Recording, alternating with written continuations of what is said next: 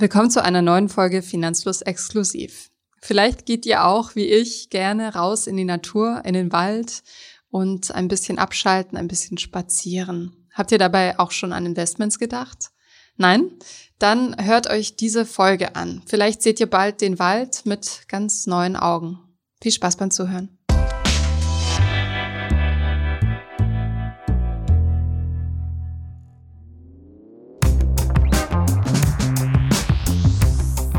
In den letzten Monaten hat man ab und zu Schlagzeilen gelesen wie ist Holz das neue Gold? Denn der Holzpreis ist wieder rapide gestiegen und damit wurde ein ungewöhnliches, aber irgendwie auch naheliegendes Investment in den Fokus gerückt. Holz. Mona, du hast dich mit dem Thema beschäftigt und einen Ratgeber über Investieren in Holz geschrieben. Warum ist das ein interessantes Thema? Hi Anna. Genau, ich habe mich damit beschäftigt und Holz ist eben nicht nur schön anzusehen oder schön durch den Wald zu gehen ähm, und die Natur zu genießen, sondern es gilt als Geldanlage und wird immer beliebter, unter anderem, weil die Fläche an Wald schrumpft auf der Welt. Das hat unterschiedliche Gründe. Es hat unter anderem mit dem Borkenkäfer zu tun, der in vielen Wäldern sich umtreibt und die Bestände eben abholzt, in Anführungszeichen. Dann hat es mit Dürren und Waldbränden zu tun, mit anderen Naturkatastrophen, aber vor allem auch mit Rodung. Beispielsweise in Brasilien wird der Regenwald, äh, allein in einem Monat werden dort 600 Millionen Bäume abgeholzt. Und das heißt, die Fläche an Wald und damit der Bestand an Holz schrumpft, was das Ganze eben zu einer aus vielerlei Hinsicht guten Geldanlage macht oder einer Geldanlage, auf die zumindest viele Investorinnen und Investoren setzen. Und schauen wir uns mal den Holzpreis an für diejenigen unter uns, die nicht täglich zum Baumarkt gehen und die Holzpreise checken oder die Charts checken. Und zwar wird der Holzpreis angegeben in Dollar beziehungsweise Euro je 1000 Board Feet. Das ist eine bestimmte Einheit an Holz. Und wie hat sich der entwickelt im letzten Jahr? Wir haben ja schon angekündigt, der ist äh, rasant gestiegen, aber nicht nur. Genau, erst seit 2020, das heißt so ziemlich mit Beginn der Corona-Pandemie, extrem angestiegen. Es ging ziemlich weit hoch, also zum Beispiel von März 2020 bis Mai 2021, also ungefähr in einem Jahresabstand, sind die Preise um knapp 500 Prozent gestiegen, also wirklich rasant. Und dann sind sie wieder ein bisschen abgeflacht, also zum, zur Jahresmitte hin 2021 und dann jetzt wieder zuletzt angestiegen, also letztes Jahr im Winter was äh, unterschiedliche Gründe hat, auf die wir nachher auch nochmal zu sprechen kommen. Also der Referenzwert war ungefähr 500 Euro pro 100 Board Feet, den wir dann unterschritten haben im Juli bis November mit kleiner Unterbrechung. Jetzt gerade sind wir wieder bei 27 Prozent drüber. Und das Hoch waren weit über 1300. Das heißt, mhm. da, wie du schon sagtest, hat sich das mehr als fünffacht. Also das ist schon mhm beachtlich. Genau. Eine Entwicklung, die zum Beispiel die Bauindustrie oder das Handwerk, also alle, die eben auf Holz angewiesen sind fürs Geschäft, aber auch privat, also zum Beispiel, wenn ich mein eigenes Haus bauen möchte, für die ist es eine sehr schlechte Nachricht, weil sie eben erstens schwerer an ihr Holz drankommen, weil es so stark nachgefragt wird und sie eben auch sehr, sehr viel mehr ausgeben für den Hausbau. Aber genau, für andere Leute ist es dann wiederum eine gute Nachricht. Du hast in deinem Artikel auch bemerkt, dass Holz als Investment schon in der Vergangenheit mehrfach interessant geworden ist und in den Fokus gerückt ist, weil die Preise eben verrückt gespielt haben. Zum Beispiel nach der Finanzkrise 2007, 2008. Was ist denn da passiert? Genau, 2007, 2008 war eben eine Zeit, in der viele Anlegerinnen und Anleger das Vertrauen in die Märkte verloren haben und man könnte grob sagen, in alles, was unsichtbar ist, also unsichtbare Investments, ich sag mal Aktien oder ein Investmentfonds, den mir die Bank verkauft.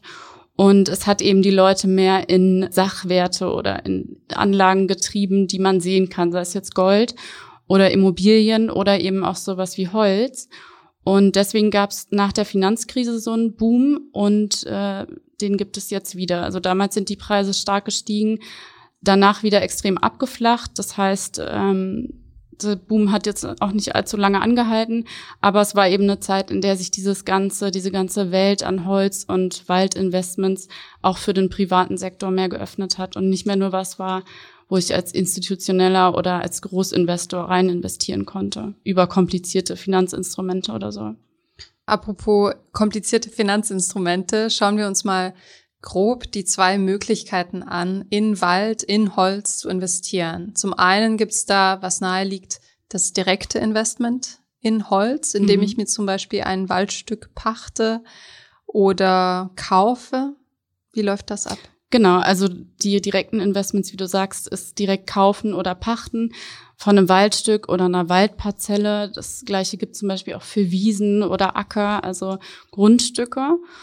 Und es läuft meist gleich ab. Also ich kaufe dieses Stück oder pachte dieses Stück Land, Stück Wald und dort stehen entweder bereits Bäume oder sie werden extra angepflanzt. Dann sollen diese Bäume wachsen über eine Zeit, also auch über mehrere Jahre. Und das Ganze ist meistens eine Aufforstung. Also es wird äh, nach einer Weile oder in regelmäßigen Abständen wird abgeholzt und wieder neu aufgeforstet, also wieder neu angebaut. Und durch diese regelmäßigen Aufforstungen soll eben eine regelmäßige Rendite oder ein Erlös dabei rauskommen. Und heißt eben im Umkehrschluss auch, dass ich, wenn ich da rein investiere, jemanden brauche, der sich um die Bewirtschaftung kümmert und so weiter und das Ganze da ein bisschen intakt hält. Ja, das ist nämlich äh, kein wenig aufwendiges Investment. Man mhm. muss schon mhm. sehr viel Zeit mitbringen, auch einen langen Anlagehorizont idealerweise. Mhm. Ja, 20, 25 Jahre, manchmal länger. Also es gibt auch Projekte, die laufen mal 50 Jahre, je nachdem, was dort genau angepflanzt wird. Und das ist eben ja ein Risiko, was ich da eingehe, wenn ich darauf setze, dass die in 50 Jahren diese Bäume dann auch wirklich mehr wert sind. Genau, das haben wir gerade eben gar nicht gesagt. Also es geht dabei darum, dass äh, der Wald eben an Wert gewinnen sollte, damit ich am Ende meine Bäume mit Gewinn verkaufen kann. Ja, und da geht man also auch davon aus, dass die Holzpreise weiterhin sich positiv entwickeln und mhm. hoch bleiben, was, wie wir später nochmal erläutern werden, gar nicht garantiert ist. Und außerdem hat man bei einem Direktinvestment in Wald beziehungsweise Holz natürlich auch eine hohe Einstiegshürde, denn mhm. man muss eben, wenn man selbst ein Stück pachtet oder kauft, Nebenkosten abbezahlen. Man muss genau.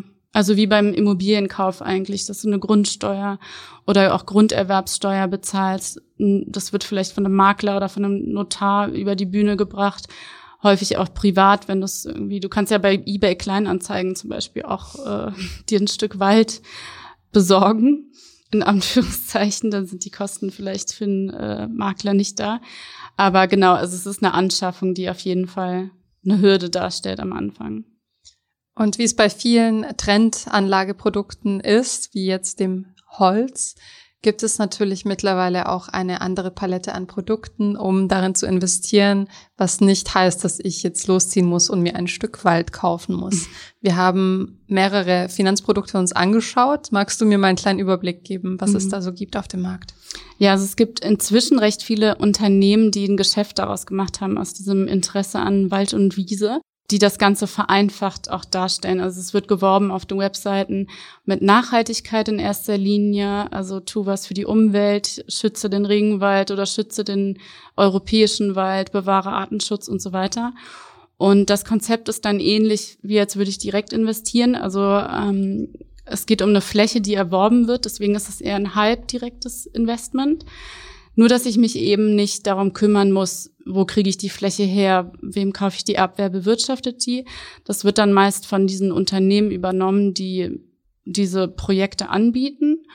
Und da gibt es unterschiedliche Projekte. Also es gibt ein Unternehmen, das nennt sich Forest Finance, das ist relativ bekannt. Die machen einen Waldsparplan, genau. was ich sehr schön finde. Ja, Waldsparplan, Baumsparplan gibt's auch noch. Beides ungefähr das Gleiche. Also es geht darum, ich investiere als Anlegerin eine bestimmte Summe, regelmäßig oder einmalig. Und äh, jetzt beim Waldsparplan zum Beispiel wird ein komplett neuer Wald gepflanzt für mich, meist aber nicht in Deutschland oder in Europa, sondern beispielsweise in Südamerika.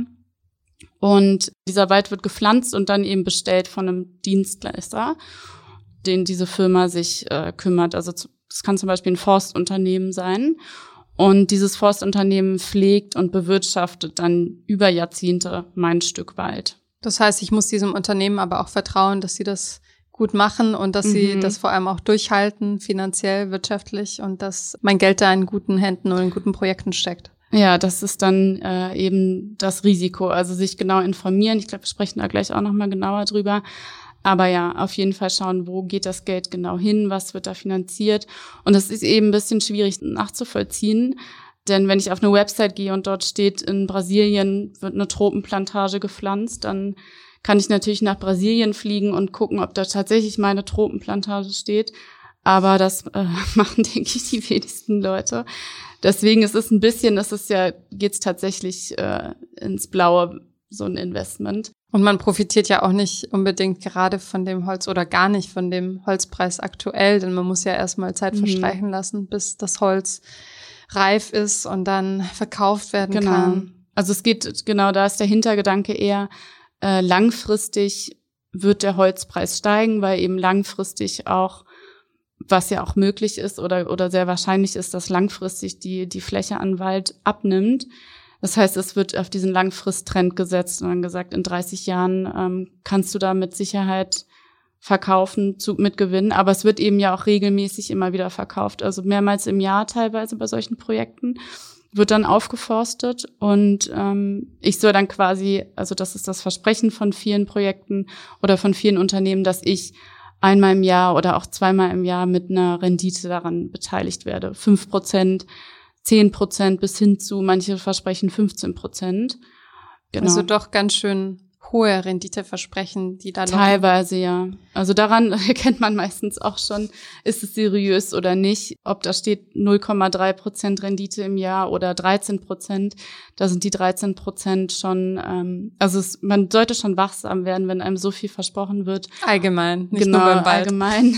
Und äh, dann bei so einem niedrigen Risiko, also was ja äh, einfach nicht möglich ist. Erzähl mal, was sind das denn für Anbieter? Wie muss ich mir das vorstellen? Also es klingt ja schon nach einem etwas exotischeren Investment. Sind das auch Kreditinstitute oder sind das hauptsächlich so kleine Organisationen?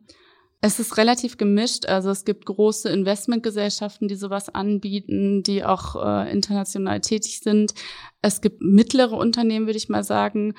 Es gibt Unternehmen, die gibt es schon seit 20, 25 Jahren, zum Beispiel Forest Finance auch schon seit längerem an dem Markt tätig ist, erlebt hat jetzt so einen Boom.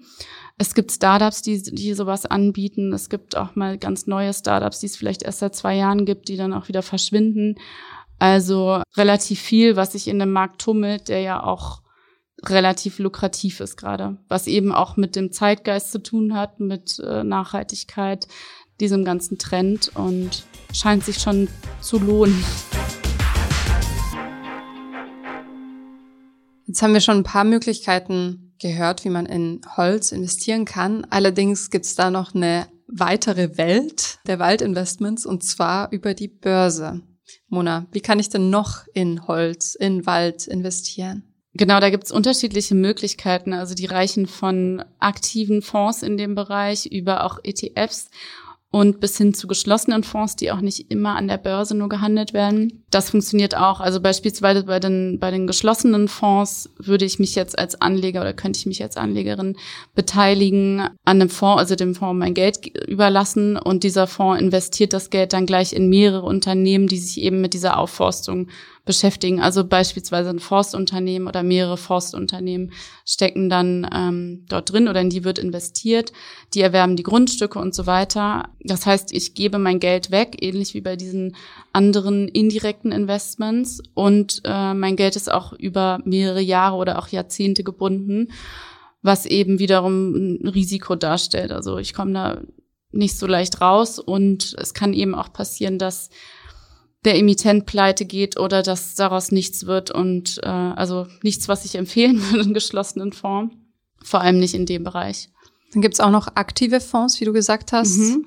Dass du uns auch ein Beispiel rausgesucht. Mhm, genau, es gibt beispielsweise den Pictet Timber Fonds. Ich hoffe, ich äh, spreche ihn richtig aus.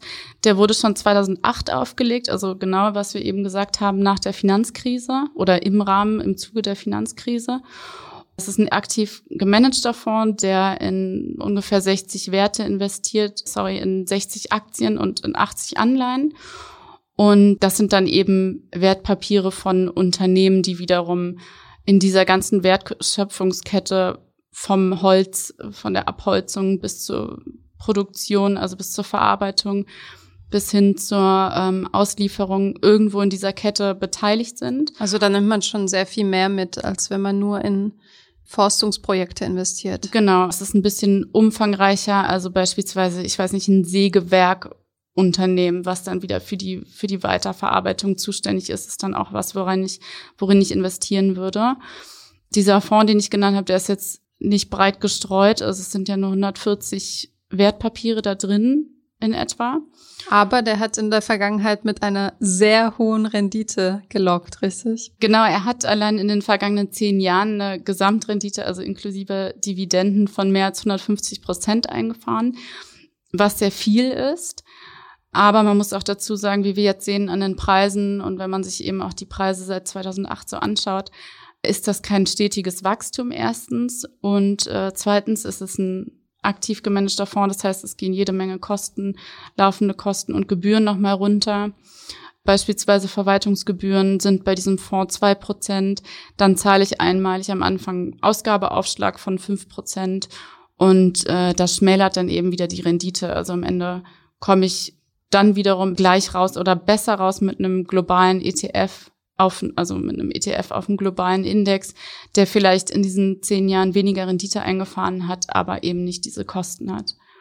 Du hast gerade das Schlagwort genannt, ETF. Mhm. Vorhin ist bestimmt der eine oder andere hellhörig geworden, als du von Holz-ETFs gesprochen hast. Was ist mhm. denn das und gibt es das wirklich? Ja, es gibt tatsächlich mehrere Indizes, die sich auf die Wald- und Forstwirtschaft beziehen. Das heißt, Unternehmen abbilden, wie, ähnlich wie diese aktive Fonds, die in diesem Bereich tätig sind. Es gibt zum Beispiel von iShares einen ETF, der nennt sich iShares Global Timber Forestry Usage ETF.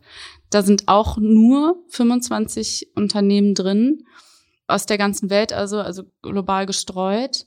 Und es sind eben wiederum alles Firmen, die irgendwo in dieser Kette vorkommen. Das heißt verarbeitende Firmen, Holzproduzenten oder auch verwaltende Firmen, die sich um die Verwaltung von äh, Waldstücken kümmern und so weiter.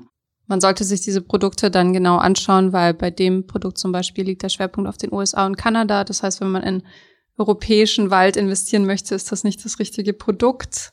Dazu kommt, dass die Rendite sehr stark schwankt. Da hast du uns Zahlen rausgesucht und zwar 2018 Rückgang um 17 Prozent im Schnitt, 2019 Rückgang um 24 Prozent, dann 2020 ein Zugewinn von 79 Prozent, also wirklich ein Auf und Ab, mhm. wie es halt auch der Holzmarkt kennt und vorschreibt. Genau, und wenn man diese ganzen Aufs und Ups dann zusammenrechnet, dann hat dieser ETF oder dieser Index seit Auflage 2007 oder 2008 4,2 Prozent dazu gewonnen im Schnitt. Und das ist dann wiederum, auch wenn es sehr viel klingt, zum Beispiel 2020 die Zahlen, aber diese 4,2 Prozent sind dann wiederum weniger als beispielsweise der FTSE All World in dieser Zeit dazu gewonnen hat. Das war nämlich ganz genau 6,5 Prozent im Schnitt pro Jahr. Und da sieht man, die Schwankungen sind sehr hoch. Und ja, es ist eben, wie gesagt, das Geld wird nicht breit gestreut. Also es ist schon ein hohes Risiko. Wenn dann ein paar Firmen ausfallen, dann kann es richtig bergab gehen. So, jetzt haben wir gelernt, wie man in Holz und in Wald investieren kann. Nun ist die Frage aber, ist das auch sinnvoll? Wir haben schon ein paar Hints darauf gegeben, aber fassen wir nochmal zusammen. Was sind die Vorteile oder die Vorzüge eines Investments in Wald? Also was man sich verspricht als Investorin oder als Investor davon, sind, wie gesagt, diese steigenden Holzpreise. Und es gibt mehrere Indizien oder mehrere Faktoren, die zu so einem steigenden Holzpreis führen können und die jetzt zum Beispiel auch in den vergangenen zwei, drei Jahren dazu geführt haben, dass dieser Preis so explodiert ist. Also es fängt an mit dem Borkenkäfer, den wir zu Anfang schon erwähnt haben und geht über die Corona-Pandemie weiter, dadurch, dass beispielsweise die Transportwege waren, ähm, sind zusammengebrochen. Es wurde weniger produziert, es war weniger los in den Firmen, es musste auf Abstand geachtet werden. Krankheitsausfälle. Vor allem, genau, vor allem ganz zu Anfang. Kurzarbeit, ähm, das heißt, die Produktion ist teilweise ausgefallen, was schon mal ein Problem war. Dazu kommt der Bauboom oder eben mhm. das anhaltende viele Bauen und wie du sagst, es wird mehr nachhaltig gebaut und dadurch eben auf Holz zurückgegriffen. Genau, also wenn jetzt gebaut wird, das betrifft nicht nur Europa oder Deutschland, sondern zum Beispiel auch die USA, dann wird nachhaltiger gebaut, es wird mehr auf Holz gesetzt. Es wird beispielsweise eine Holzpelletheizung eingebaut und nicht mehr eine Ölheizung oder eine Gasheizung. Und hinzu kommt auch noch, was auch zum Teil vermutlich mit der Pandemie zu tun hat, ist, dass einfach viel, viel mehr geliefert wird inzwischen. Also sei es jetzt das Paket von Amazon oder auch die Lebensmittelbestellung oder das äh, Lieferessen. Und natürlich der Verbrauch an Papier und Pappe dadurch immens gestiegen ist. Und ich weiß nicht, ich könnte jetzt gar nicht sagen, ob der irgendwann wieder zurückgeht oder man sich einfach daran gewöhnt, wird man dann sehen, daran gewöhnt, dass einem alles zugeliefert wird vielleicht bleibt diese Nachfrage auch. Also zum Beispiel Papierfirmen, also papierherstellende Firmen haben ja auch eine mega Nachfrage verzeichnet jetzt oder Papp, Pappkartonhersteller in den letzten zwei Jahren.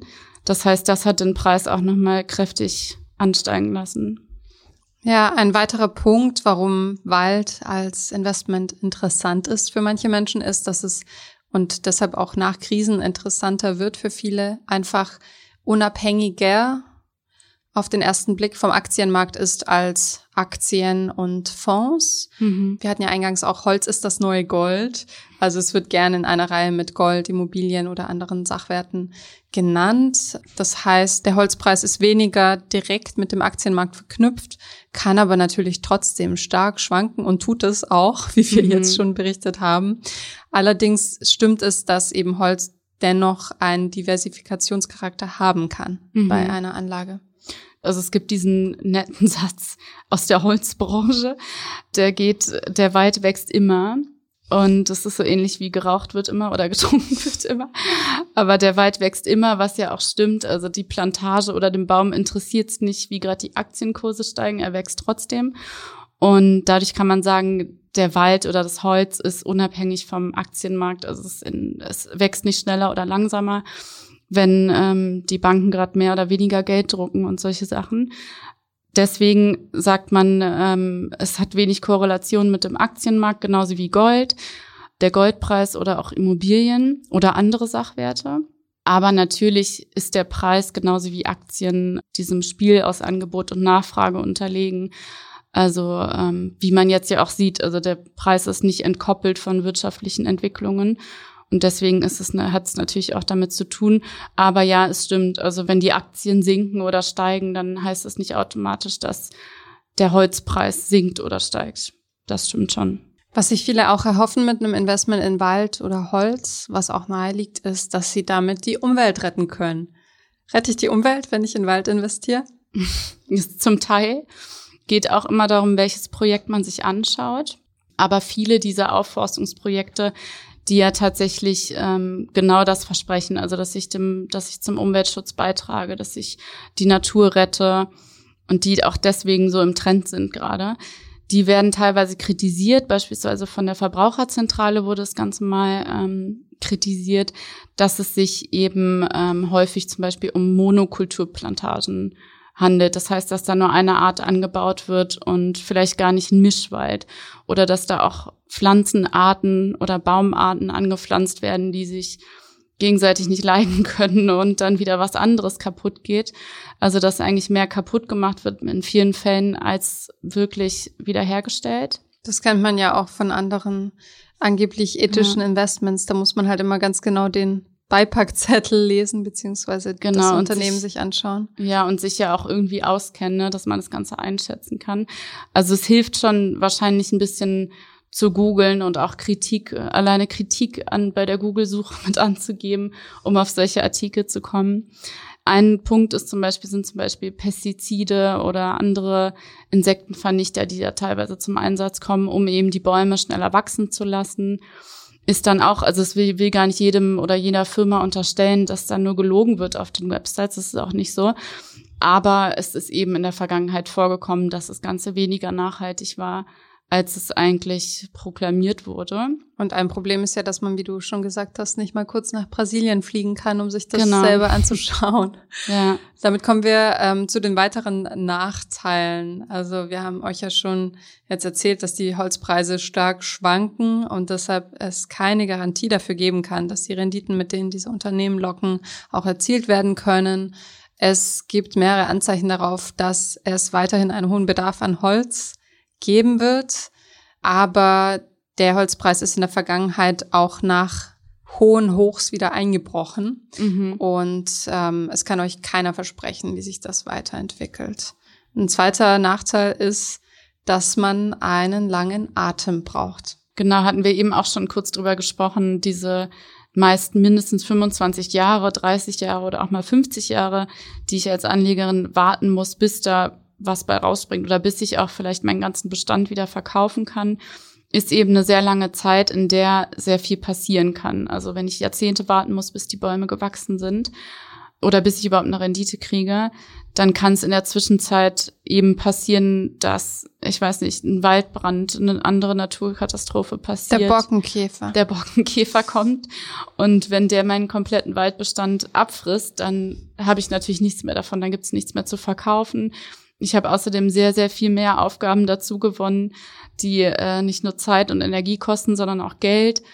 Zum Beispiel beim Borkenkäfer ist es so, wenn jetzt tatsächlich mein Stück Wald davon befallen wurde, von diesem Tierchen, dann muss ich das gesamte Totholz, was davon, was dabei entstanden ist, aus dem Wald schaffen, damit es eben nicht übergreift und muss dann eben, wenn ich es direkt, wenn ich es über ein Direktinvestment gemacht habe, dafür sorgen, dass es abtransportiert wird, dass da was gefällt wird, dass es alles wieder im Reinen ist oder auch wenn mal was kaputt geht, wenn irgendwas instabil ist, hatte ich kürzlich auch noch von jemandem gelesen, der so ein bisschen äh, aus dem eigenen Fall erzählt hat. Er hat sich ein Stück Wald gekauft, wollte mal gucken, wie es so läuft und war dann eben mit solchen Aufgaben konfrontiert und hatte ein Stück Wald, das irgendwie neben der Grundschule stand. Aber da war dann ein Baum war instabil und er musste dann eben dafür Sorge tragen, dass es gefällt wird und mhm. nicht irgendwann auf die ähm, auf die Schule runterkracht und solche Sachen. Das Ganze kostet eben viel mehr Geld. Sowas kann in so einer Zeit eben passieren oder die Ausgaben steigen, sei es für die Pflege und Bewirtschaftung oder ja, solche Sachen. Ja, und es ist halt auch ein eher unflexibles Investment, nicht nur wegen der Zeit, mhm. sondern auch bei Direktinvestments, vor allem, wie du gerade gesagt hast, wenn man Wald kauft, mhm. die Nebenkosten. Das ist fast genau. wie eine Immobilie. Ja, genau, wie bei der Eigentumswohnung eigentlich auch. Also diese Grunderwerbssteuer muss ich bezahlen, die ist ja vom Bundesland abhängig. Also beispielsweise, ich glaube in Berlin am höchsten mit 10, 11 Prozent, was eine ganze Menge ist. Hängt dann eben vom Kaufpreis ab, aber dann habe ich einen Notar, der das Ganze begleiten muss und muss eine Grundsteuer auf den Kaufpreis noch draufzahlen. Und dann eben diese ganzen Kosten für Bewirtschaftung und Pflege. Also es sind viele Zusatzkosten, die ich dann eben auch erstmal mit meiner Rendite wieder reinholen muss, damit sich das Ganze am Ende lohnt. Und ich habe eben nicht wie bei einer Eigentumswohnung ein Sachwert, den ich, also klar, ich kann auch in meinem Wald campieren, aber ich habe eben nicht eine Wohnung, in der ich, in die ich einziehen kann, sagen kann, okay, das habe ich jetzt gerne gemacht. Ja, genau. Genau, und dann äh, illiquide hast du gesagt, es stimmt auch, also vor allem beim direkten Investment, bei, bei einem geschlossenen Fonds oder sowas, aber natürlich auch, du musst das Ganze wieder loswerden. Und äh, wenn du dann eben dein eigenes Stück gepachtet oder gekauft hast, dann brauchst du einen, einen Käufer dafür. Und das ist eben nicht so einfach wie mit einer Aktie oder mit einem ETF, den ich einfach innerhalb von Sekunden wieder verkaufen kann. Genau, da kann ich flexibel sein bei einem Waldinvestment weniger, mhm. vor allem wenn es direkt ist.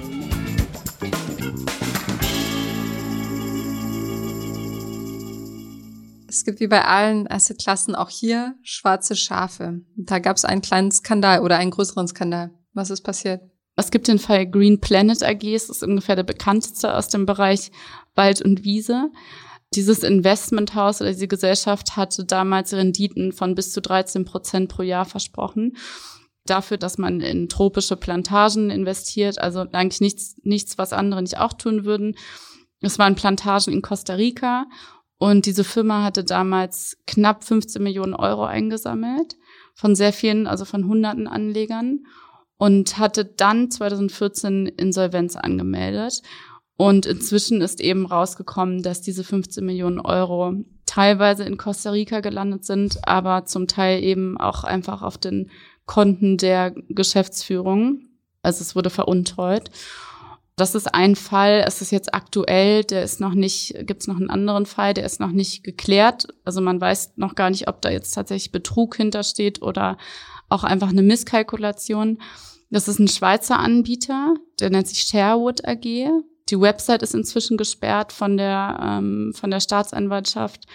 Oder der Kantonspolizei ist ja in der Schweiz. Man konnte aber auch aus Deutschland dort rein investieren. Und es wird strafrechtlich ermittelt, also ob es sich tatsächlich um Betrug handelt. Und es gibt viele, also wenn man das googelt, sieht man, dass es mehrere Verfahren gibt, dass es Anlegeranwälte gibt, die gegen diese Firma klagen oder ja, in Anführungszeichen geprellte Anleger, man weiß ja noch nicht genau, die dagegen vorgehen. Und dieser Anbieter hatte eben auch tropische Holzhölzer, also Beteiligungen an Tropenwäldern verkauft. Das war so Teak, Eukalyptus und Balsa-Bäume in Brasilien, also alles, was irgendwie den Ruf hat, wertvoll zu sein. Und die Anleger haben eben über Jahre entweder nur sehr wenig, teilweise aber auch gar keine Ausschüttung erhalten, bis dann eben rauskam, dass da irgendwas nicht stimmt und jetzt ermittelt wird. Also es ist noch nicht klar, was passiert, aber die Chance, dann am Ende was zurückzubekommen, solange es sich zum Beispiel nicht um, also wenn es sich jetzt nicht um Betrug handeln sollte, ist es eben sehr schwierig, da wieder was rauszubekommen, weil du bei solchen Investments eben das Emittentenrisiko trägst. Also es ist niemand verpflichtet, dir was zurückzugeben, wenn sie, wenn sie jetzt feststellen würden, okay, hat doch, ist doch nicht so gelaufen mit den Bäumen, dann ist das so, dann, ja.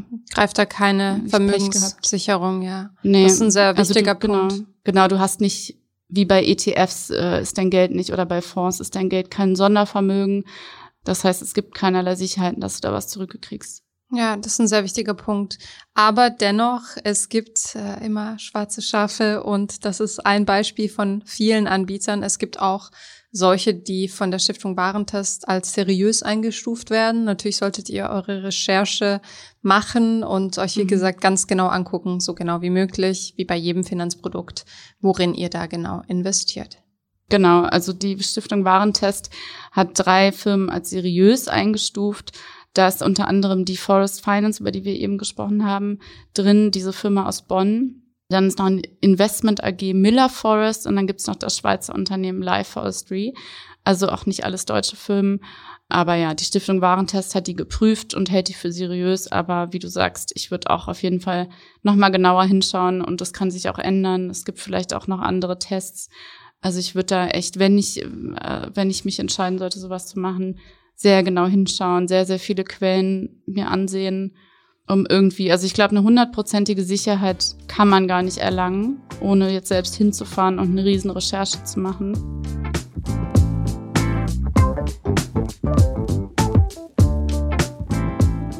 Dann kommen wir mal zu unserem Fazit. Was haben wir in dieser Folge gelernt? Holz klingt nach einem schönen Investment, nach Natur und nach Umweltschutz. Aber du trägst nicht unbedingt zum Umweltschutz bei, wenn du solche Investments machst. Es kommt ganz aufs Projekt an und nicht alle sind so grün, wie sie sich darstellen. Auch wenn die Renditeversprechungen hoch sind, dann heißt das nicht, dass der Holzpreis immer weiter steigen wird und dass du tatsächlich am Ende Gewinn machst, auch nicht, wenn der Wald knapp ist, denn der ganze Markt schwankt extrem, also der Holzpreis schwankt extrem. Vor allem bei direktem Investment in Holz beziehungsweise in Wald bist du nicht liquide. Das heißt, es dauert halt Jahrzehnte, bis die Bäume ausgewachsen sind, verkauft werden können und damit die gewünschte Rendite einbringen können. Das musst du beachten. Du bist also nicht so flexibel wie bei anderen Anlageprodukten. Ja, und um mehr Mischung ins und mehr Abwechslung ins Portfolio zu bringen, kann Holz schon ganz interessant sein, einfach für mehr Diversifikation, weil sich die Preise eben tatsächlich unabhängig vom Aktienmarkt entwickeln können. Aber natürlich der Holzpreis nicht völlig unabhängig von den wirtschaftlichen Entwicklungen läuft. Und man auch genau hinsehen sollte, worin man investiert, weil die meisten Produkte oder viele Produkte wie ETFs vielleicht nur 15, 20, 25 Unternehmen enthalten. Und selbst wenn es nur 100 Unternehmen sind, dann ist das sehr gering und nichts, worin man jetzt zum Beispiel 50 Prozent seines Kapitals stecken sollte. Ja, vielen Dank, dass du deine Recherche mit uns geteilt hast, Mona. Danke dir, Anna. Hat sehr großen Spaß gemacht. Und an euch da draußen, wenn ihr in Wald investiert, dann schreibt uns doch gerne einen Kommentar auf unserer neuen Website unter finanzfluss.de slash podcast. Ansonsten hören wir uns nächste Woche wieder. Danke fürs Zuhören.